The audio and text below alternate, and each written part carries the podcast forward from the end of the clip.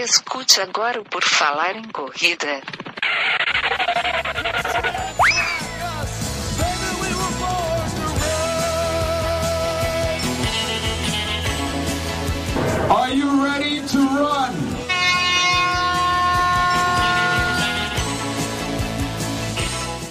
Começa agora mais um episódio do podcast do Puro Falar em Correr. Estamos aqui mais uma vez trazendo um episódio que vai trazer informações, histórias e tudo mais sobre o esporte que a gente tanto gosta. E não vai ser só corrida dessa vez, vai ser corrida e triatlo. Vai estar as três modalidades. Esperamos que vocês gostem. O meu nome é Augusto e o convidado de hoje é o Rodrigo Lobo. Tudo bom, Rodrigo?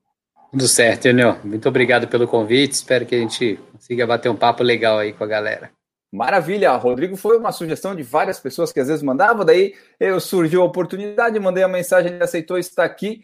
Ele é diretor e treinador da Lobo Assessoria Esportiva, educador físico, triatleta, corredor, colunista e palestrante. Então tem bastante coisa para a gente falar aqui. Mas para começar, Rodrigo, uma pequena apresentação. Se tu fosse te apresentar, isso que eu falei é suficiente ou tem mais alguma coisa que tu queria acrescentar? Enio, acho que é basicamente isso. Na verdade, sou, além disso, atleta, amador, a galera confunde um pouco com atleta profissional, e extremamente apaixonado pelo que faço, isso é importante. É, é amador, não é profissional? Então eu vejo o Rodrigo assim, nossa, parece profissional. galera, galera não entende um pouquinho o conceito de profissional no Brasil, né? Complicado, porque o próprio conceito diz, né? Para o atleta profissional, é um atleta que tem isso como profissão principal, deveria ter, né, como profissão principal. Isso é confundido porque no país a gente não tem aí possibilidade de depender exclusivamente do esporte. Então, você tem, hoje tem atletas profissionais que tem que ter um segundo ou terceiro emprego, ou mesmo tem um emprego principal e tem que se virar nos 30 aí para de repente fazer um performar bem, né, conseguir aí um, um nível mundial, um nível nacional, se destacar.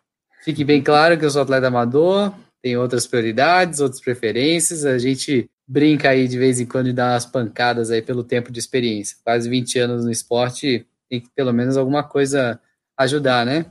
É isso aí. Então vamos começar lá do começo. 20 anos aí de esporte. Me conta, é, tu sempre praticou esporte é, na, na, tua é, adolescência, quando tu era criança? Como é que foi tua entrada no mundo de esporte e daí para chegar na corrida e chegar no triatlon? É, diz aí para nós. É bem simples, meu, resumindo, meu apelido na, na escola aí, entre mais ou menos 7, 8 anos de idade até mais ou menos uns 11 anos, era porpeta, galera me zoava, eu tentava ficar calmo, mas ficava nervoso com isso, e isso foi importante porque fez eu entrar, é, sair realmente da zona de conforto, me incomodar com aquela situação. E por volta dos 12, 13 anos de idade, comecei a nadar para tentar emagrecer. Fique bem claro, não é porque eu gostava, detestava fazer esporte, gostava só de bater bola ali na escola e mesmo assim sofria porque o gordinho da turma sofria ali para correr com a galera, né? E era sempre o último a ser escolhido. Gostava de comer também. Ah, sempre, sem dúvida nenhuma. bem difícil, bem difícil segurar a boca. Aí já era, né? Aí teve que ter o ponto de virada, vamos lá, vamos começar a nadar, vi que a natação, na verdade o esporte é um hábito angular, né? O hábito que interfere em outros, não é que o esporte vai fazer você emagrecer, o esporte ele te ajuda a cercar de bons hábitos que vai fazer, vai fazer você emagrecer. Porque tem muito maratonista, outra maratonista aí que tá bem acima do peso. Então, se dependesse disso, né, só do esporte, a gente estaria com a população aí toda praticando atividade dentro do peso. Isso não acontece. E se a entrada for maior que a, que a saída, o balanço fica positivo, aí já era. Então, é importante a atividade física naquele contexto para me ajudar a desenvolver bons hábitos, comer direito, querer me cuidar, me sentir bem. Isso é importante, porque você vai começando a se sentir bem praticando atividade física e tendo controle sobre as suas, sobre o seu corpo, sobre sua mente, né, de alguma forma. Vamos imaginar que a gente pode ter aí um percentual de controle sobre alguma coisa. E, e essa sensação boa fez com que eu, queresse mais e mais e mais, e até agora, praticamente desde os, vou dizer que desde os 12, 13 anos, acho que eu nunca deixei aí praticamente uma semana de fazer atividade física. Então, a gente fala de 20 anos que eu comecei a correr aí com meus 16 para 17 anos, mas já venho nadando há mais tempo, né? Obviamente, com minha altura, 1,68m, não ia muito longe na natação, né? E com, envergadura baixa e perna comprida. Então, vamos ver se pelo menos em algum outro esporte, como na corrida, dá um bom caldo, né? Aí você junta mais ou menos tudo, corrida mais ou menos, com pedal mais ou menos, pedal e meio de frango, natação mais ou menos, aí quem sabe dá um soma tudo e dá um número melhor aí, um, dá um bom caldo, né? É mais ou menos isso, é, é, é igual o pato, né? Pato não, não sabe nada direito, não sabe voar direito, então eu me considero assim no triatlo. O pato é o melhor triatleta, então, né? Exato, não faz nada direito, mas faz tudo, mas não faz nada direito, tudo meio capenga. É. Mas então, assim, tu para emagrecer, é, digamos assim, tu começou a nadar.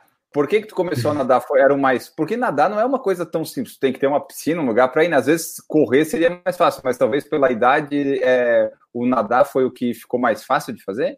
É, na verdade, naquela época, né, a natação era mais procurada, uma das modalidades mais procuradas, né? Depois a natação, ela se tornou uma das modalidades menos procuradas. Tanto é que as academias começaram a fechar suas piscinas, os clubes deixaram aí de, de investir na natação como, como, de fato, esporte não só competitivo, mas como esporte amador.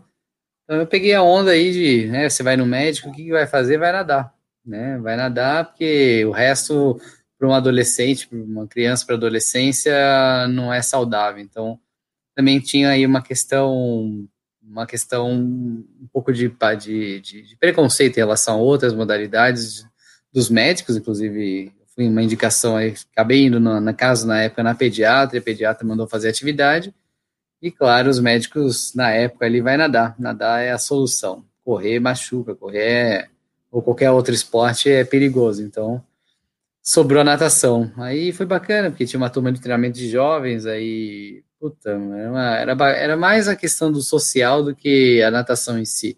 Então isso é importante dentro da atividade física. Tem outros, uh, outros fatores importantes que fazem com que você sustente na modalidade. Ou é a questão social, ou autoaceitação, ou mesmo uma ascensão social, enfim, tem uma série de, de, de outros fatores importantes dentro aí do, do contexto da, do esporte, da atividade física. E para mim foi, era muito bacana, porque era um, um passatempo, fui inserido dentro, de fato, do meio social, é, comecei a ser aceito, aumentou a autoestima. Então, isso é. A atividade física, de fato, é, um, é, é muito poderosa, e não só em qualquer idade, né? Desde uma criança, em formação, adolescente, o adulto, até o, o idoso. De fato, eu posso dizer, tanto é que eu optei por ir para essa profissão, porque de fato isso foi muito importante para mim, né? Essa mudança, essa percepção real do, do, poder da atividade física como agente transformador. Então, essa é a minha missão, tanto pessoal, que se tornou agora a minha missão uh, profissional. Aí, quando você faz os dois com bastante amor, aí sucesso na certa. Não que eu tenha sucesso, mas eu me sinto realizado. Quando tu fez ali a natação, quanto tempo tu fez só natação? A natação te ajudou a perder um pouco do peso, de diminuir um pouco ali, te ajudou? Quando é que foi para a corrida? Então, na Por verdade, que... como, é, a natação não ajuda muito a perder peso. Né? Como é. eu falei, o que, o que faz perder peso é a boca, só.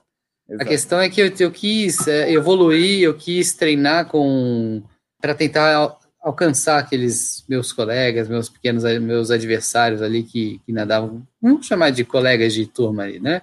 Então, eles andavam na linha, né? Eram bem disciplinados e foi legal, porque eu busquei também essa disciplina. Então, não foi necessariamente a natação que fez esse processo de emagrecimento, sim, as aulas que eu fazia ali na academia em paralelo, junto com uhum. o tempo de atividade física, então ficava menos tempo comendo e mais tempo em movimento. Então, de fato, isso é, isso é importante. A gente acaba se ocupando quando a gente faz também atividade física e passa pelo menos algumas horas ali sem comer, né? Tu não praticava esporte, não gostava, mas até que tu começou cedo e pegou gosto, né? Porque com 12, 13 anos, e aí tu já tem aí mais de 20 anos praticando, acabou que deu certo, né? Começar cedo assim.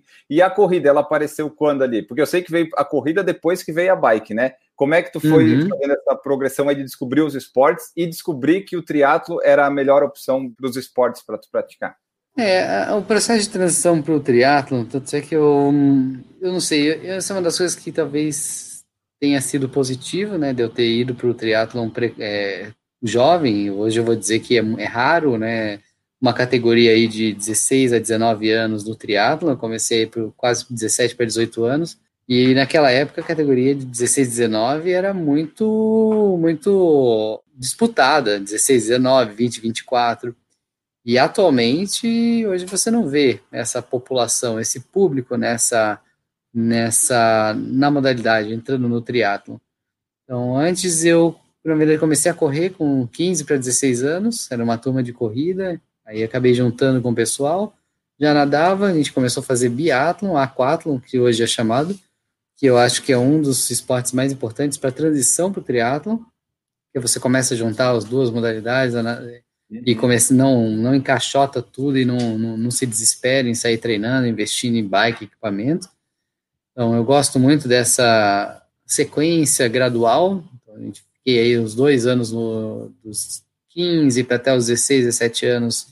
Na verdade, nunca parei de fazer aquatlon biathlon, né? Mas migrei aí pro, pro aquatlon biathlon e junto com um pouco da corrida. Então, 16 anos aí comecei também a fazer corridas isoladas. Então, 6, 10 quilômetros, treino 6, depois fui para 10 e com 17 anos fiz a primeira maratona. Opa. Aí foi meio traumático. Aí depois eu voltei a fazer com 18, já, já foi bacana, foi uma experiência legal, já não quebrei tanto. Aí foi bacana que também é muito jovem, né? Besteira se torrar cartucho, é longevidade você começa a comprometer. Então, eu passei, me dediquei muitos anos a provas curtas. Então, até meia maratona, até prova de short ou é, que a gente chama de sprint, até olímpico, e acabei fugindo dessas meio, meio Ironman, Ironman. Só voltei a fazer provas mais longas aí com, em 2013, né, já com, com quase aí 30 anos de idade, estrei, voltei aí para prova longa. Tive um pouco de trauma em 70.3, que é o long distance, em 2004, foi bem difícil, sofri muito. E depois, depois daquela maratona 2001, 2002, eu acho, né, que foi dar com 18 anos ali. Meu Deus do céu, também foi duro, apesar de eu não ter quebrado tanto. Então, falei, não, para. Para, não é isso que eu quero, sofro demais. Eu acho importante, tanto é que foi bom ter feito esse progresso, né, essa evolução gradual, para viver na pele a importância disso, né, pensando na longevidade e o quanto o esporte é importante no nosso dia a dia, sem a gente ficar, né, a gente não pode ficar sem ele.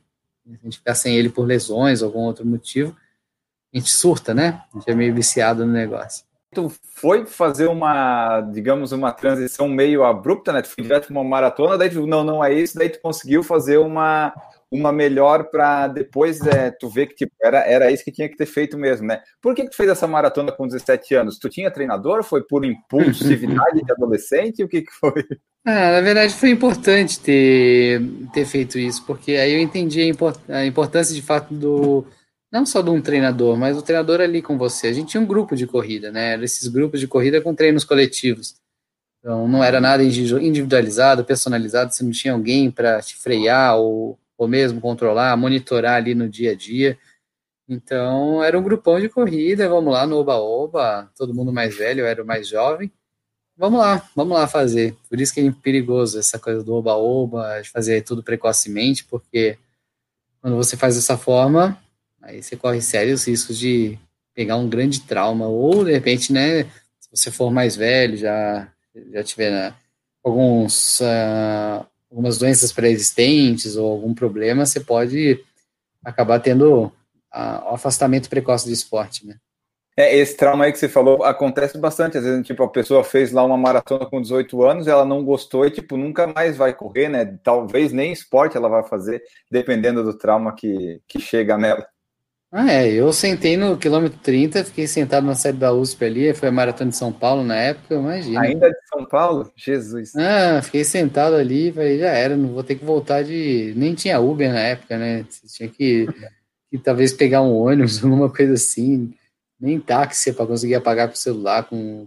Você não vai carregar dinheiro para pagar um. Ainda mais com 17 anos, você não se preocupa com isso. Mas aí foi legal. Foi uma senhora passou, nunca vou esquecer. Chama, chamada Geni, ela passou por mim, que treinava com a gente. Ela falou: Vamos, Rodriguinho. Eu falei: Vamos, tem que chegar até o fim, vamos lá, né? Mas tu chegou a treinar para essa maratona? Ah, naquele esquema, né? Como eu falei, né? Nada específico. Vamos lá, vamos fazer. E, e talvez dê certo. Tá, e não deu certo. E daí tu foi procurar um treinador? Tu, quando é que tu decidiu? Ah, que... na verdade, é processo de maturação e disciplina, né? Na época não tinha muito treinador, assessoria, é né? Imagina, 2001, tinha é. uma meia dúzia de assessoria, começando na USP ali, que é onde eles se encontravam para treinar aqui em São Paulo. Mas, meu, você não vai pensar, né, que, puta, precisa de um treinador, imagina, 17, 18 anos, alguém vai falar de treinador de corrida. O que acontece é que a gente foi treinando mais e era meio seleção natural, né? Quem não aguentava, se lesionava. Quem aguentava o tranco, Justamente, por isso que eu falo que é importante ser leve, já estava mais leve, fazer a musculação. Não tem muito segredo. Para você evoluir, se você fizer ali o, o, arroz e feijão e ter um monitoramento aí, claro, para não equilibrar aí a sobrecarga, só ter paciência que você chega lá. Não tem muito segredo mesmo. E o, e o Rodrigo, o Rodriguinho adolescente, ele já queria fazer educação física? Tu já tinha isso certo que ia fazer quando começou a fazer Nada, nada. Educação física eu, eu resolvi fazer no, no, na fila do. Na época você pagava. Acho que não sei se vocês sabem? A FUVEST você pagava na fila do banco, né? Você nem se inscrevia em site nem nada. Você ia no banco, levava o seu, uma, a, a sua ficha de inscrição e deixava lá no Banco do Brasil, numa das unidades do Banco do Brasil. E eu. Foi muito engraçado, porque eu eu fui escolher na fila do banco a profissão, né? Ou engenharia, ou educação física, ou não sabia exatamente o que eu queria. Se faz um monte de orientação vocacional e dependendo da situação não serve para nada, né? Você vai em uma orientação vocacional entender o que você quer mesmo, né, da sua vida aí. Então, foi na fila do banco mesmo. É, só ia fazer, na verdade, educação física que fosse na USP, tinha uma condição, não ia fazer em qualquer outro lugar é, nenhuma outra faculdade particular, nem nada. Queria, de fato, ter uma experiência de universidade e um curso que era excelência nível A no Brasil e um dos melhores do mundo. Então, essa era uma condição. só iria para educação física se fosse dessa forma. E graças a Deus deu certo logo de cara e foi uma experiência muito boa. Mas FUVESP e USP é diferente? Não, FUVEST é o vestibular para USP, na verdade. Ah, tá. Quem não é de São Paulo não está acostumado. A FUVEST é o vestibular que te é, te ingressa, faz ingressar até hoje. Por exemplo, o vestibular que te classifica aí para a Universidade de São Paulo. Tá, e tu começou a faculdade com quantos anos? Quantos anos tu entrou? Tava com. Já fez, acabado de fazer 18. Então já tava bem engatilhado já o negócio. E tu praticar o esporte ali desde os 12, 13, já tá com corrida, com triatlo, pedalar, é, tu acha que foi importante para no decorrer do curso? O curso ele te ajudou a fazer? É que às vezes uhum. tem uns cursos universidade que tu às vezes não aprende muita coisa, né? O teu uhum. em si, na uhum. educação física, te acrescentou as coisas, te ajudou no futuro profissional e também no de atleta, né? É, de atleta vou dizer que não muito, porque o período era a faculdade era integral. Então a gente não tinha muito tempo para treinar. E olha que, na verdade, como era integral, eu tinha pouco tempo e eu treinava aí nos, nas horas vagas. Certo que, poxa, eu perdi muita oportunidade de estar na USP e não, não treinar para valer muitas horas aí dedicadas mas foi, foi importante porque o curso em si lá, para quem não conhece, o Educação Física na USP, ele é um curso não muito prático, é um curso mais teórico. Então, você não faz não tem nenhuma modalidade que seja esportiva para você treinar junto com a modalidade, por exemplo. Era curso 95% teórico. O prático era só aplicação para daquilo que você aprendia. Então, para quem não conhece o curso lá, tem disciplinas gerais e de síntese. As gerais são as grandes disciplinas, biomecânica, bioquímica, fisiologia do exercício, nutrição. Depois você juntava tudo e aplicava isso para os grupos, infância, terceira idade, adulto, e tinha, então é bem diferente do, do que a galera está acostumado, né? Que você vai para faculdade, tem aula de futebol, aula de vôlei, natação, você tem que nadar para Acho absurdo isso. Acho que a grade curricular de educação física no Brasil é extremamente falha e, e pobre, porque você valoriza profissionais que, que têm uma capacidade física. Inclusive, tem alguns vestibulares que têm até prova prática de. E ela não é, é eliminatória, ela é classificatória. Então, você não tem nem o mínimo de aptidão. Você tem que. Lembro que fui fazer o vestibular da Unesp, eu era baixinho e 80% da prova era modalidades relacionadas a basquete, tem que jogar a bola não sei aonde e tal, e poxa, eu fui um dos primeiros a passar lá na, no vestibular teórico e na prática eu fiquei lá para trás, mesmo assim também consegui classificação lá, mas de fato isso mostra que ainda o curso da educação física no Brasil tem muito a evoluir mesmo, né, você tem que formar profissionais mais completos, né, com uma visão maior sobre o real efeito e importância da atividade física na vida das pessoas e não necessariamente professor de academia ali para é, levantar peso para o atleta, para o aluno, para o cliente. E a gente tem um poder maior sobre as pessoas, né? Um poder bem maior sobre as pessoas, né? Tirar do sedentarismo, salva, a gente salva vidas, né? E assim, é, depois que tu se formou na educação física, tu não criou logo a assessoria, né? Como é que foi até chegar na, na criação da, da Lobo? Putz, demorou um pouco, foi em 2008. Então, imagina, eu me formei em 2005, fiquei mais um ano lá que ficar para fazer uma iniciação científica. Aí, 2005 saí, 2008 criei a Lobo. Então, ela já tem aí praticamente 11, a gente considera 11 para 12 anos, vai? que formalmente mesmo a gente abriu empresa, eu abri, eu abri a empresa, mas comecei a operar para valer em 2009, então considero aí, esse ano a gente comemora 11 anos uh, completos. E foi um, foi louco, né, porque imagina, vamos lá, é, vamos para vamos para aventura, né. Por que que tu decidiu abrir? Porque, assim, 2008, 2009, ainda não tava, tá, a corrida estava crescendo, mas eu não sei se em São Paulo já tava o pessoal com tanta assessoria assim. Porque não. a não parecia ser assim um. Na época, vai, ah, vou abrir uma assessoria esportiva, o pessoal vai dizer, mas Rodrigo, você tá louco? é, na verdade já tinha uma tendência a isso, né? Já estava 2010, 12 começou a estourar. Mas só para você ter ideia, não era uma febre como é hoje, né? Eu, na verdade, quando comecei a correr 2001, 2002, você tinha aí menos de mil inscritos em uma prova, 1.500 no máximo, tinha prova dentro do Parque do Ibirapuera, por exemplo, dentro. Só que você fazer inscrição era difícil, né? De você caçar, buscar provas. Era uma prova por mês no estado de São Paulo, se bobear. E realmente a gente teve um boom muito grande a partir de 2010, foi muito significativo. E na verdade não foi muito muito difícil, porque já tinha uns players, né? Você já tinha algumas assessorias já bem consolidadas, pelo menos aí umas 10 aí, que a gente usou como referência para é importante sempre você ter uma referência norte. E hoje é essa vulgarização total, né? Essa informalidade, grupos amadores e puta, a gente fica eu fico um pouco chateado com isso, né? Porque você tem muita informalidade nessa área. Então acaba sendo uma concorrência desleal. Eu sofri um pouco com isso no processo de evolução, eu deixei de crescer de uma maneira mais exponencial, porque peguei também um período que as grandes já estavam consolidadas, mas eu quis fazer uma gestão mais séria, sabe? Com passo a passo, mesmo não estando, sei lá, 100% ainda do jeito que eu gostaria, mas a gente hoje tem empresa, empresa aberta, emite nota, fiscal para todo mundo. Eu gostaria muito que essa nossa área fosse bem séria, talvez tivesse menos empresas e menos, menos grupos aí malucos é, falando, achando que sabem conduzir treino de, de corrida ou de triatlo, enfim. E a gente, só para você ter ideia, na Estrada Velha, que é onde a gente treina aqui, que é um dos nossos centros aí de treino, a gente nem ia para lá porque não tinha ninguém. Só para você ter ideia. Hoje você vai para lá um fim de semana, dá para contar aí por, por dia, deve ter passar por lá mais de mais de duas mil pessoas treinando né, na, em cada dia. E lá a gente nem ia porque era perigoso.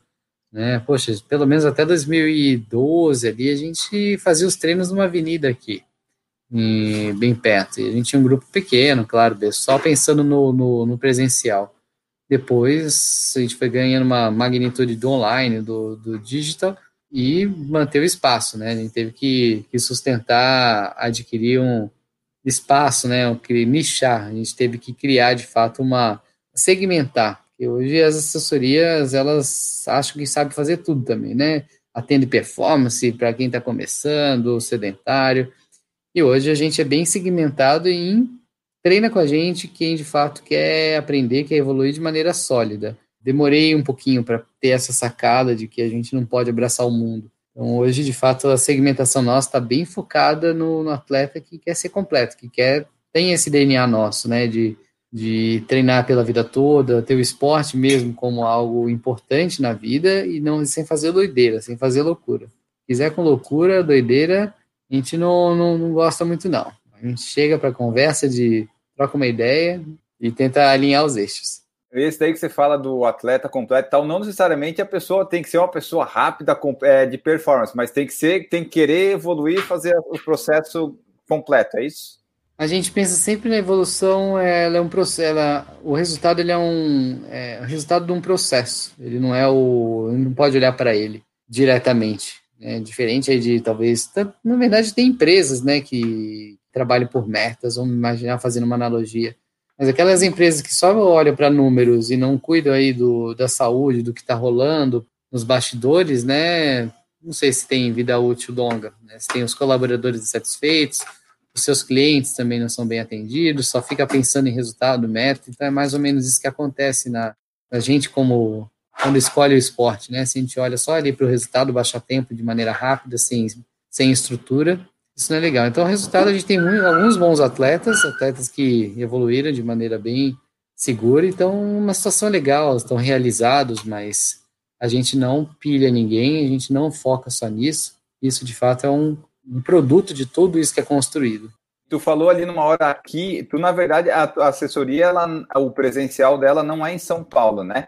Não, a gente está em São Bernardo, é a nossa base, que é a região metropolitana, está a poucos quilômetros de São Paulo, mas a gente optou mesmo em, em sediar aqui só regionalmente, no ABC, agora a gente, por conta dessa doideira toda aí 2020, a gente uh, saiu do ponto de São Caetano Santo André para focar mesmo num ponto único ali em São Bernardo, que também é muito próximo, as pessoas poderiam treinar, se deslocar, mas dá atenção para o Brasil todo e mundo todo, que hoje a gente atende muitos atletas, na verdade 70% da nossa base está fora da, daqui da região, então a gente tem que, a partir de 2020, 2021, 2021 vai ser um, um processo de transição bem forte, que a gente vai olhar aí com percentual que deveria olhar para esses atletas de longe, com estrutura, com cuidado, tem bastante coisa para fazer aí para ano que vem. Tá, porque assim, é, acho que de repente vai me falar até 2012, 13, talvez as coisas eram mais presenciais, né? Daí a coisa foi mudando para o digital. Hoje, quase todos os pessoais de assessoria que eu falo, treinadores, é, no começo era muito presencial, agora, tipo, a maioria está no online. Então, a pessoa, mesmo se ela morar em São Bernardo, às vezes ela faz mais um online do que o presencial, né? Exato. Na verdade, já era uma tendência, né? Que agora meio que virou questão de sobrevivência. Uhum. A gente sempre olhou com bons olhos para esse público, só que agora os outros grupos começaram a sobre, tem que sobreviver, né? A gente mesmo já usava o Zoom, por exemplo, há bastante tempo, já há uns três anos. A gente fazia as conferências nossas e tal, usando essa plataforma. Então não foi uma surpresa para a gente, live, a gente foi um dos pioneiros de live, live tradicional. Então a gente teve que até parar um pouco de live porque saturou, galera, todo mundo tá fazendo live de tudo, então. e sem, sem essência, né? Vamos fazer live porque quero chamar, sei lá, tal pessoa, não quero passar nenhuma lição, mas quero chamar tal pessoa porque eu preciso fazer live, né? Mas por que, que você precisa fazer live? Né? Qual o conteúdo, a relevância dele? Então, o conteúdo de fato digital sempre foi importante, a questão é fazer bem feito, né? Fazer com qualidade, que comunicar com o público de fora é diferente. Quem está tá perto de você é mais fácil, quem está longe de você, você tem que ter outros cuidados.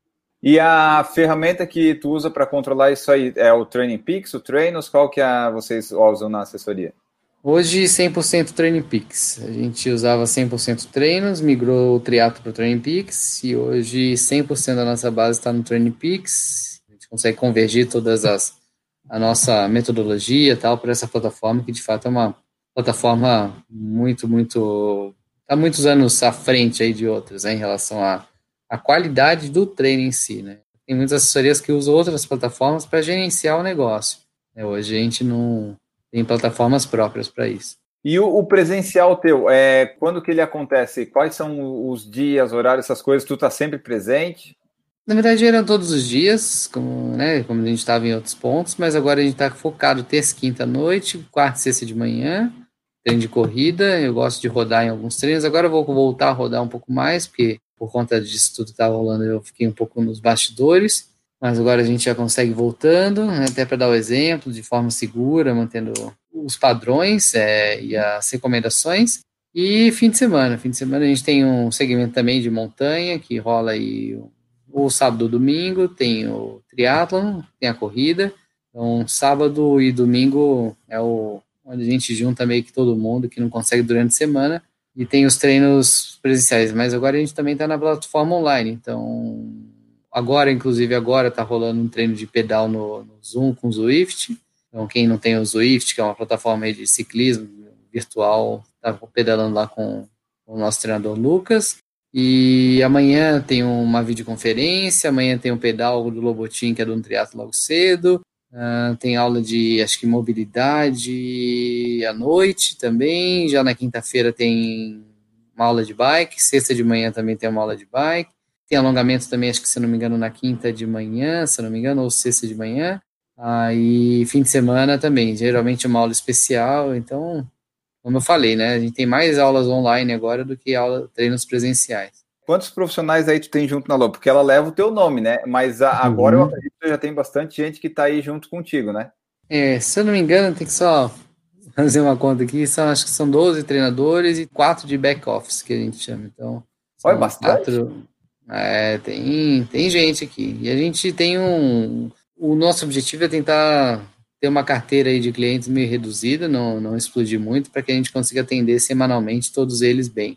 Isso que a gente opera dessa forma. Não é a forma mais inteligente, porque ainda falta um pouco de automatização, mas é difícil manter todo mundo alinhado no mesmo padrão. Esse é o, esse é o nosso, nosso, nosso dilema aí para os próximos meses e anos.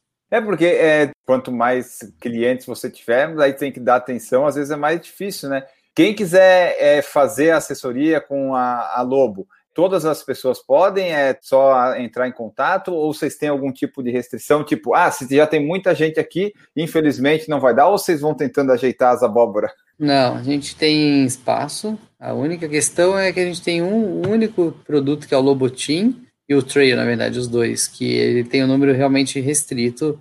O Lobotim é um segmento um pouquinho mais private, da, um atendimento, no caso especificamente voltado para o triatlo que é o, um dos senadores, José Belarmino, que a galera conhece aí, ele toca esse Lobotim, então tem um número restrito, e a gente tem vaga limitada. E o Trail também, a gente tem um, uma trava também. Agora, para os outros, a gente tem, sim, uma estrutura que consegue, consegue, de fato, atender todo mundo sem problema nenhum, é só mesmo fazer o processo de entrada, tem todo ele num clique, em poucos cliques ali dentro do site, depois já vai para uma controle de anamnese com o treinador, nosso coordenador geral, e faz ali o controle da anamnese para entender o perfil do atleta para destinar para o treinador adequado de acordo com o perfil do atleta. Tem toda essa, essa jogada. Então, se a pessoa quer entrar na Lobo Assessoria para treinar com o Rodrigo Lobo, não necessariamente ela vai cair com o Rodrigo, então. É, na verdade, o que acontece? Eu estou já num processo que eu gosto muito de cuidar de todos. Então, todo mundo gostaria de treinar comigo, por exemplo. Só que não dá para atender quase 500 atletas, por exemplo. Né? Teve aí uma retração nesse período, mas não dá. E eu gostaria de atender todos. Então, a gente alinha a metodologia, deixa todo mundo alinhado. Eu tenho ainda alguns atletas aí antigos, né? Eu evito receber novos atletas para justamente todo mundo que entra poder contar comigo de alguma forma. A gente tem ali os grupos, os canais de comunicação e eu deixo total disposição, inclusive faço o primeiro contato com todo mundo também quando entra. A gente tem uma equipe, né? Não vou chamar que são é um treinador ou outro. A gente tem uma equipe e um vai ajudando o outro. E essa é a ideia. Então, mais para frente, talvez eu nem tenha quase nada de atletas na, monitorando diretamente para poder de fato monitorar todos. Mas isso eu já faço, né? Por isso que o dia fica curto tem que dar conta dos seus, mas de todo mundo, monitorar o que está acontecendo e, e, tocar o negócio. Então, tem que deixar mais otimizados os processos. Tu acha que o. Ah, tipo, esse ano, não que esse ano 2020 tá, não teve nada, né? Foi tudo meio perdido. Mas assim, até 2018, 2019 ali, os teus resultados como amador nas provas, tu acha que ajudou a trazer pessoal para assessoria? Hum, talvez sim. Mas o, eu acho que não só o resultado, mas o resultado associado com o que você passa em relação a ele qual é a lição que você deixa de cada resultado que você tem, né? Como que você chegou até ali? Então, vou dizer que, se não, todos os, talvez, atletas profissionais, treina, alguns atletas profissionais que resolvem ter assessoria, eles seriam, de fato, os melhores, ou estariam explodindo. E não é bem assim, porque existe aí um, um ponto entre o que você fez de, de, de resultado para o que você vai cuidar de, né, capacidade de cuidar de pessoas e o quanto você vai transitar com elas. Né? É porque assim, é, tu falou ali do, de como faz o processo todo. É, se a pessoa entra ali no teu Instagram, sempre tem os stories, tem os posts ali. Você sempre tá. Hoje, por exemplo, eu tava ali, eu fui ver. Você estava pedalando às 5 e pouco da manhã no rolo e estava explicando o que era FTP, potência. Daí, assim, se a pessoa entrar no seu perfil, sempre tem um post ou um story que se, você está lá treinando e você ainda fala da informação, né? Então, o teu perfil tem bastante isso, né? A pessoa consegue ver que tu pratica o esporte, tu gosta, e tu ainda consegue passar informação sobre conceitos e sobre outras uhum. coisas do treinamento do, do esporte, né? É, esse, de fato, é, é esse posicionamento que eu gostaria, que eu, na verdade, que eu tenho como missão mesmo, né? É, é você fazer e ensinar algo com aquilo que você faz. Acho que isso é, isso é extremamente valioso, quando você consegue, de fato, associar os dois. Então, todo treino meu, eu tento trazer um aprendizado sobre ele. Fiz um treino de força, de subida na segunda e correndo, Vamos falar um pouco sobre algumas orientações, dicas importantes para subir bem, coisa que eu tive que colocar na prática ali com cada passo que eu dei. Hoje eu fiz um teste de FTP, né? Hoje eu fiz uma, inclusive fazia parte de, um, uma série aí que vai para Polar. Falei, pô, vamos aproveitar e vamos ensinar, porque assim como eu estava fazendo um teste, eu queria mesmo, poxa, entender, né? Por que, que é tão válido assim fazer aquele teste? Será que as pessoas estão entendendo por que, que eu estou fazendo o teste? Então, ah, eu não gosto quando você tem uma pessoa, talvez um educador, que tenha como passar algum ensinamento para a pessoa, guarda isso para ela e só pensa aí na parte como atleta. Então, eu já tenho isso como talvez o diferencial em relação, não só diferencial, mas algo que eu gosto, algo que, que eu me sinto realizado, é fazer e ensinar. Eu estou fazendo porque, de certa forma, já tive do outro lado, né? Tive do outro lado. Então, e antigamente você não tinha busca de informação como tem hoje. É fácil. Você tinha que caçar, não tinha internet, né, para valer. Você tinha que ficar buscando em revista, na banca de jornal ou, sei lá, em algum outro local. Hoje você abre a tela do celular, você tem isso em qualquer momento. Então, poxa, vamos aproveitar e elevar o nível do negócio. É, tem esse negócio do nível da pessoa procurar, porque é tão fácil que às vezes ela acaba caindo nesses negócios que você falou informal aí e acaba não, não indo no, no, lugar certo, né? Ah, tá, tem, deve ter uhum. algum informal que ajuda e tal, mas é, geralmente essas coisas assim, a, a pessoa ela vai acabar, talvez não seja bem aquilo lá, né? Exatamente. Então, não que seja errado, não existe o certo e errado no meu ponto de vista. A questão é, poxa, vamos aproveitar o tempo que a gente tem e buscar coisas legais, sabe? Eu acho que assim como eu, infelizmente, não consigo consumir muito, porque eu tenho que gerar muito, produzir muito, então acaba sobrando pouco tempo para consumir esses materiais. Mas hoje eu acho que a gente tem que crivar bem o que a gente vê, né? Porque senão a gente fica full time nessa tela e só vendo besteira, né? Aí, aí você passa a sua vida, você não absorveu nada. Falou ali que gosta de fazer e tal, a gente vê isso como é que tu mantém essa motivação de continuar treinando? Porque o, teu, tu não é só treinar, né? Tu treina, tu treina forte, tu treina lá, tu tá sempre correndo bem, tá sempre é, competitivo onde você tá participando. É, tu mantém essa motivação é do, do gostar do esporte, é isso? Só isso, não tem muito segredo. É me sentir bem durante o dia. Aí, como eu falei, o resultado ele é um produto de tudo isso que você faz, de cada treino bem feito que você faz. Não é você não precisa ter uma motivação extra, acordar muito motivado, hoje vão dar pancada, não. Hoje mesmo estava cansado, já venho cansado há bastante tempo, por conta da rotina e tal. Mas é um ano que você precisa, pelo menos, se manter em atividade, acumular horas de treino, desenvolver capacidades diferentes. Né? Eu não treinava muito em baixa intensidade, estou treinando bastante em baixa intensidade, até por conta de máscara, correndo na rua e tal. Estou desenvolvendo capacidades diferentes. Aí, em 2021, a gente faz a. tenta virar a chave de novo. também tem relação de prioridades, né? Talvez, mesmo que eu demore para voltar, talvez, para melhor forma, talvez não sei se é isso que eu queira, tá lá no top 3. Só de me sentir bem, fazer um. minimizar as pernas aí ao longo dos próximos anos, por conta aí de, de outras prioridades, né? A gente tem que equilibrar, as, as pessoas têm que tomar um pouco de cuidado com isso, porque se não equilibram muito, acorda história. Inclusive, estou doidinho para. Não doidinho, porque eu não gosto muito de muita longa distância, mas gostaria de fazer talvez um Ironman de novo. Mas o Ironman você precisa se dedicar bastante tempo ali de fim de semana, né? Você praticamente perde os sábado e domingo. Então, durante algumas semanas, né, na, reta final ali. Tem que avaliar bem o quanto que você quer e o quanto vai conseguir, né? Tá disposto a, a fazer, a, a, levar a sério e se dedicar. Quando tu foi para o triatlon, Quando é que tu viu que conseguia obter bons resultados assim? Quando é que tu percebeu assim, nossa, eu, eu, é, tá, eu não vou ser campeão mundial, mas eu consigo, consigo ficar lá na frente tal, ganhar umas categorias no amador. Quando é que foi que tu percebeu que tu gosta de fazer, gosta de treinar, mas percebeu que além disso tu conseguia chegar mais na frente? Como eu falei, comecei lá para 2001, 2002, 2005 para 2006. Após esses anos todos, o corpo já vai se consolidando, você já vai aprendendo a se conhecer e geralmente provas de endurance você precisa dessa experiência. Né? Você precisa ter experiência, adquirir experiência. Então, 2005, 2006, eu comecei a, no triatlo, começar a avançar, subir um pouco o degrau e andar um pouco mais à frente, mas uh, ah, 2013, né, foi ali o auge, porque aí eu fiz o meu primeiro Iron, 2014, na verdade, mas 2013 já fiz um, mesmo sem base de prova longa, já consegui entregar um resultado legal, e aí foi o primeiro Iron em 2014, aí já deu vaga ali para Kona, para Havaí e tal, então o ápice mesmo já veio ali 2000, 2005 para frente, até 2010, aí de fato, por esse tempo aí de prática, o corpo ele já vai entendendo, não só o corpo, você vai se conhecendo melhor e a cabeça também, ela ajuda muito, é importante. E tu treina todo dia? Ah, tá, tá, agora na pandemia talvez não, mas assim, no geral, assim, um normal do Rodrigo, todo dia tu faz alguma modalidade? Todo dia.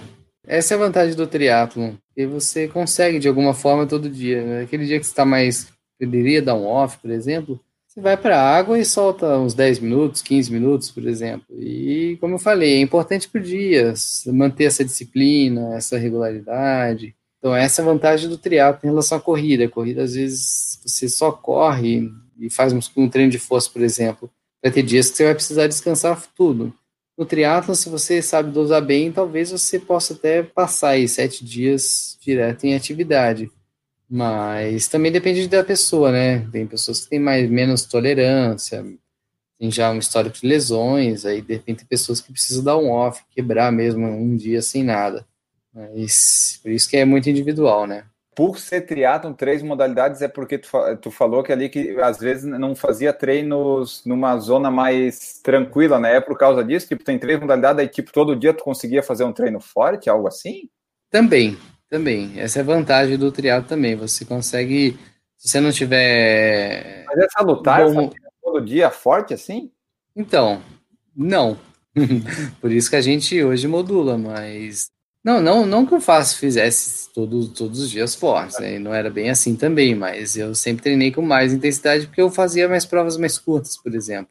Então você tem que compor aí um percentual maior de mais intensidade. E não só isso, né? Treina sempre. Isso que é perigoso. Quando você treina com pessoas, às vezes você treina fora do ritmo seu. E eu sou capaz de fazer isso. Eu sou capaz, porque tenho 20 anos experiência, estou no peso certo, não perco um treino de força então, quando você vai ali treinar com o Belarmino lá, que é o, o parceirão de treino, era pancadaria, e o corpo aguenta. O corpo aguenta porque você tem base, tem estrutura. Então, isso é muito individual. Muito individual. Algumas pessoas conseguem segurar isso, outras pessoas uh, têm que tomar muito cuidado, porque aí pode ser extremamente perigoso. Tu se classifica como triatleta, né? Tipo, tu não é ou ciclista ou corredor, não, é triatleta, porque é sempre as três, já faz um tempão que estão Talvez sim, mas o que eu gosto é de correr, então eu falo como sou triatleta e corredor. Das três modalidades, a que você gosta mais é a corrida? Sem dúvida nenhuma. Nem falar, de 0 a 10 é 10. E a que você vai melhor é a corrida também? Sim. Corrida, natação e ciclismo. Ciclismo, principalmente, eu só faço porque tem que tem que estar no meio ali, tá encaixotado. Ciclismo é difícil para ti porque tu é muito leve? Leve e não tem um biotipo para isso, né? Então, perna magrela tal. A gente sofre, mas a gente consegue, dá o, dá o jeito e, e termina lá o pedal e sai para correr. Agora falando isso, qual que seria o biotipo assim, é o ideal para fazer um triatlo? Porque tipo, se a pessoa é boa para o ciclismo, às vezes ela pode não ser boa para corrida ou para natação, né? Tem algum meio termo aí que seria ideal, tipo um atleta assim conseguir fazer as três, ser um pato bom assim? É, boa. Mais ou menos. Você tem aí uma estatura que passa geralmente de 1,70 e pouco, entre 1,75 e 80 e pouco seria uma estatura legal. E, claro, você tem a questão da, do biotipo, né? As, principalmente comprimento de pernas uh, um pouco mais compridas, né? Porque você precisa gerar esse torque, esse braço de alavanca tanto no pedal, mas você não pode também, tem que ter pelo menos um pouco aí de de fibras brancas, que a gente chama, que é para jogar um pouco mais de potência. O pedal requer um pouco mais de potência, não tanto leveza. É, exceto escaladores, né? Prova de, de montanha, de ciclismo em escalada, geralmente você tem o perfil do corredor mesmo, até dependendo para subir. Uh, agora, para dar passo no plano, que a grande maioria das provas, que a gente chama de contra-relógio, você tem que ter um pouco mais de potência nas pernas, aí você precisa um pouco mais de calibre, de, de massa muscular mesmo, não só de força. E, claro, também uma envergadura legal para poder nadar, né? O tronco mais forte. Então, você tem um equilíbrio aí, né?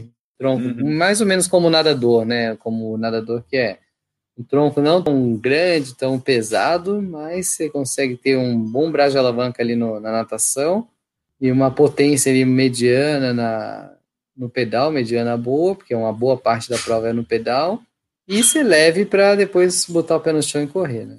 É, da, da é meio, ingrato. Das três, então, a tua pior seria o ciclismo ou a natação? A natação eu consigo pela técnica, por esse tempo todo eu consigo meio que driblar um pouquinho as adversidades físicas.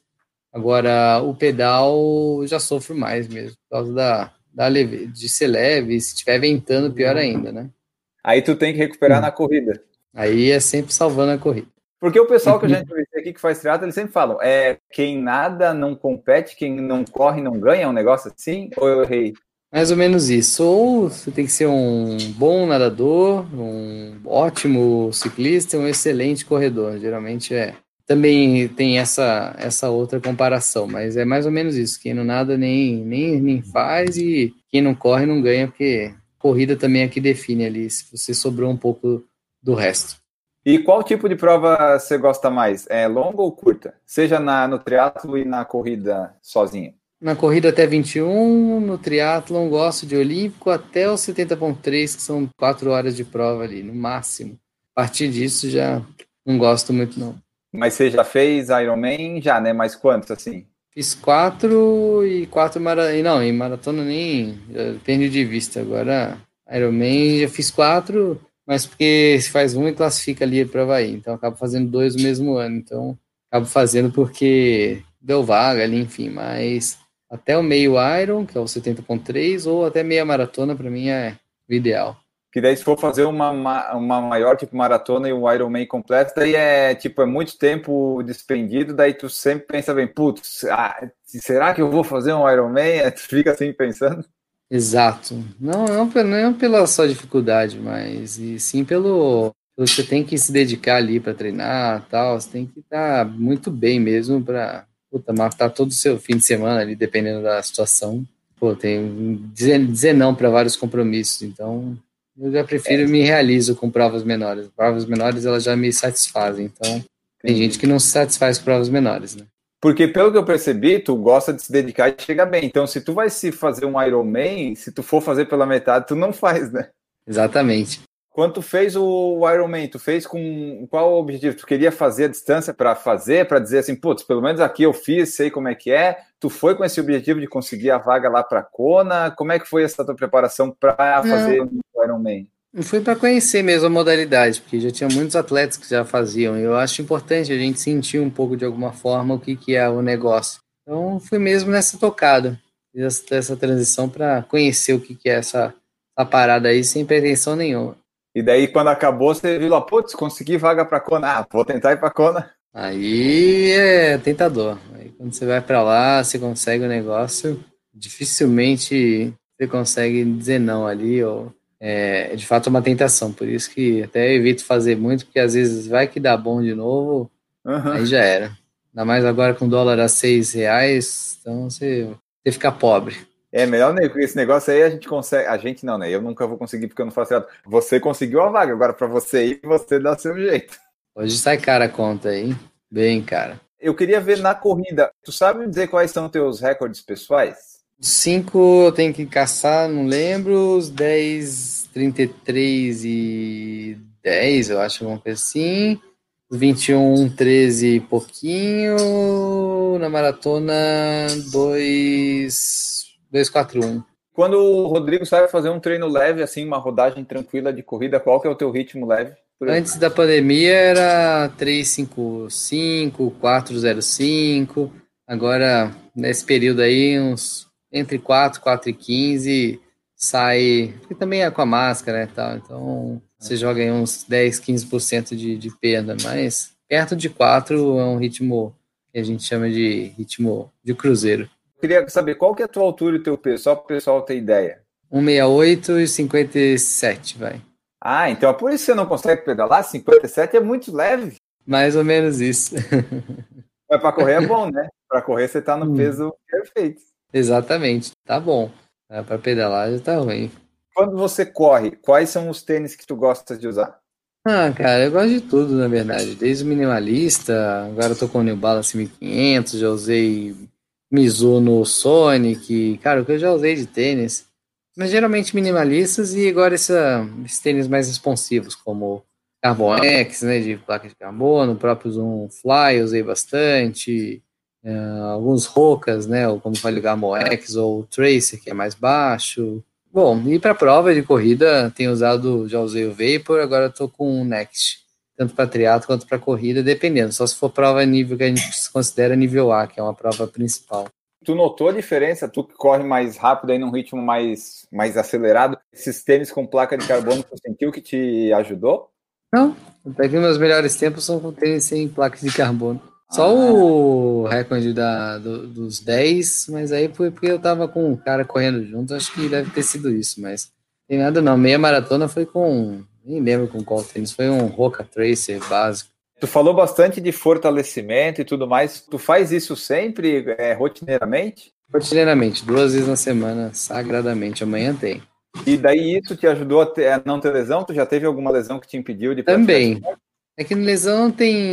Não existem resultados é, já consolidados em relação a isso, mas é uma soma de, de fatores. Nunca tive, nunca lesionei, mas é uma é. soma de fatores, né? Peso certo, alimentação adequada, força, equilíbrio de treino, conhecer o corpo, não ficar fazendo doideira. Aí, beleza. Aí você vai longe. Falou em alimentação, como é que é o, o, Rodrigo na alimentação? Tu tipo, tu faz alguma dieta diferente, especial? Tu come de tudo? Tu cuida de alguma coisa no pré-prova? De tudo, mas o, vou na pegada do funcional, aquilo que funciona, aquilo que é bom, né? Não, nada de, de maluquice, mas é só evitar besteira mesmo e colocar para comer aquilo que funciona, né? Aquilo que é de fato que vai fazer você você se movimentar com qualidade, né? Fugir de gordura, diminuir bastante doce, enfim, isso é básico, não tem muito mistério, não. E, e durante uma, uma prova, aí, uma maratona, um Ironman, um, um 70.3, como é que é a suplementação durante a prova? É mais do gel? Tem alguma coisa, outra coisa? É gel Gatorade? Como é que é? Só gel. Só Eu gel? gosto de, particularmente, só gel. Não tem muito, muita frescura também, não. Gel, e claro, isotônico e, e água, né? ou cápsula de sal, dependendo da prova, que não dá para ingerir isotônico e tal. Mas tem muito segredo não. Só botar carboidrato para dentro, água e não deixar faltar sal, eletrólito. Aí é. você vai até o final. Pessoal, às vezes eles podem te ver assim, pô, o Rodrigo é magrinho, é magro de ruim, mas na verdade é para você manter esse peso aí, não é genética, vamos dizer, né? Porque você era gordinho na infância, né? É, tem um, uhum. um processo de se alimentar direito. Sim, tem gente que acha que não, não tem que fazer esforço para chegar no, lá em cima, mas tem, todo dia. Vi no seu stories lá que você estava pedalando em casa. Provavelmente quando esse episódio for no ar, é, talvez tu esteja pedalando também né, em casa. Como é que tu consegue ficar tanto tempo pedalando no rolo? Eu tive aqui um em casa aqui na quarentena um tempo, mas é muito é muito chato. Como é que tu consegue se ficar psicologicamente em cima de uma bicicleta tanto tempo? Ah, não tem, é só você ter algum objetivo, né? Como eu falei, treinar. Quando você tem um treino programado, planejado, fica mais fácil, passa mais rápido. Mas se for só sentar e sair pedalando, de fato é difícil, mas quando você tem um treino planejado, passa rápido. Intervalado, por exemplo, põe no jornal, assiste na TV, ou, ou sei lá, né? nos intervalos de descanso. Eu gosto de, às vezes, fazer as publicações, postar. Então, passa rápido, mas tudo é, é realmente treino e ter um objetivo. Quando você tem um objetivo, fica mais fácil. Para pedalar, provavelmente tu pedala mais em casa, mas é onde é que você costuma pedalar e nadar? Correr provavelmente aí nas ruas de São Bernardo, né? Porque pedalar a gente sabe que não é muito fácil no Brasil você achar um lugar para pedalar bom quando você vai para a estrada, né? É, a gente aqui tem a Estrada Velha de Santos, que é o Riacho Grande, e tem algumas estradas que a gente consegue Rio Santos, Romeiros, que é no interior de São Paulo, então a gente dá uma escapada, aí consegue fazer os dois, pedalar, dependendo até da situação, quando é Estrada Velha e Riacho Grande, consegue nadar também na represa. Ou Rio Santos, a gente está perto da praia aqui, mais ou menos uma hora, aí consegue ainda fazer uns treinos, às vezes, de águas abertas. Então não é muito difícil não, mas tem que ter cuidado, claro. Quando tu vai numa corrida aí, ou seja corrida, ou seja prova de triatlo, como é que é a tua. Tu tem alguma preparação mental? Tu sabe quando assim, tipo, tu vai pra prova, tu sabe, putz, essa prova eu tenho condição de chegar lá na frente, top 3, essas coisas na categoria. Tu vai com algum pensamento assim? Tu tem alguma preparação? Ah, sempre, né? Sempre. Por isso que é importante você fazer o processo bem do treino. Quando você já você está treinando com qualidade, regularidade, dificilmente você tem que fazer alguma mentalização muito forte, né? Porque você já vem de sucessos consecutivos, então, então você não precisa fazer muita coisa absurda. Você consegue, de fato, pensar positivo, fazer uma leitura do que está acontecendo e não desistir, né? Vai a cada, cada quilômetro você tem que lutar. Não, assim, se entregar já era. Hoje em dia, tu é o teu próprio treinador? Sim. A gente tem, claro, como tem vários treinadores da Lobo, a gente tem uma metodologia, então a gente segue mesmo então, praticamente um é treinador do outro, né? De maneira indireta. Mas eu mesmo toco ali o que tem que fazer do cada dia. Mas a gente usa, assim, a nossa metodologia e faz os treinos em cima disso. Entendi. E, e com os alunos da, da assessoria, assim, é, é tranquilo? Chega às vezes algum aluno que começou a correr, pedalar ontem e já quer fazer um Ironman? Como é que vocês lidam com isso aí? Pra caramba. Aí a gente tenta fugir disso ou convencer para não fazer se a gente percebe que é muita resistência e vai gerar muito risco para a pessoa, frustração, a gente tenta indicar, de repente, outras empresas que gostam desse perfil. A gente já não gosta mesmo. Pode dele. É tipo assim, é, não é porque você é cliente que vai pagar tá, a mensalidade que eu vou querer, né? Também não estamos assim. É né? perigoso, é... você tá. É, você mexe com a saúde das pessoas, com a vida e saúde. Então, não dá, não dá para brincar, não. Como é que faz para conciliar todas essas coisas aí? Porque treina, administra a empresa, daí, ou agora, do ano passado, você virou pai, daí tem isso também, né? Como é que você uhum. faz para conciliar tudo? Está planejado ou você vai levando o dia assim e vai conseguindo? Não, agenda. Tem que ter agenda.